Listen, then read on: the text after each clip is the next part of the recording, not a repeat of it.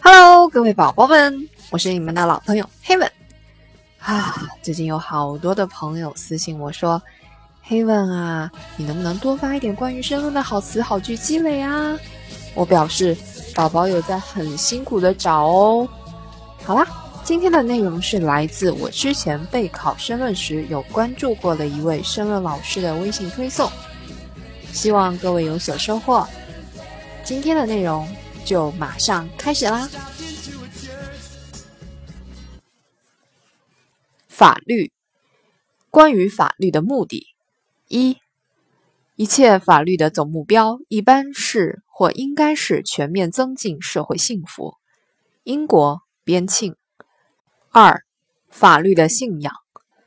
没有法律就没有犯罪，没有法律就没有刑罚。法律必须被信仰，否则将形同虚设。博尔曼。三、法律的力量。一旦法律丧失了力量，一切就都告绝望了。只要法律不再有力量，一切合法的东西也都不会再有力量。卢梭《社会契约论》。四、法律与习惯。最好的法律从习惯产生。如贝尔《冥想录》。五、法律、自由、秩序。自由是做法律所许可的一切事情的权利。如果一个公民能够做法律禁止的事情，他就不再有自由了，因为其他的人也同样会有这个权利。孟德斯鸠。法律的目的不是废除或限制自由，而是保护和扩大自由。哪里没有法律，哪里就没有自由。洛克。法律就是秩序，有好的法律才有好的秩序。古希腊亚里士多德。不遵守规章制度的不能自由。英国卡莱尔。六，法律正义，正义不仅应当得到实现，而且应当以人们能够看得见的方式得到实现。迟来的正义即非正义。西方法院，国家没有了正义，就会成为巨大的匪帮。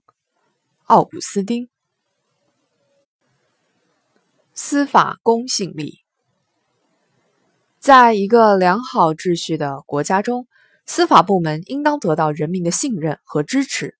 从这个意义出发，公信力的丧失就意味着司法权的丧失。马丁，宪法。治国凭圭臬，安邦靠准绳。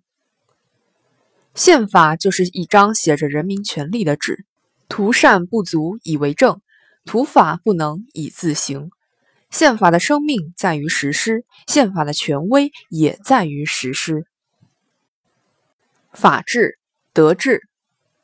一、法治信仰。道思者乱，道法者治。二、严格执法。天下之事不难于立法，而难于法之必行。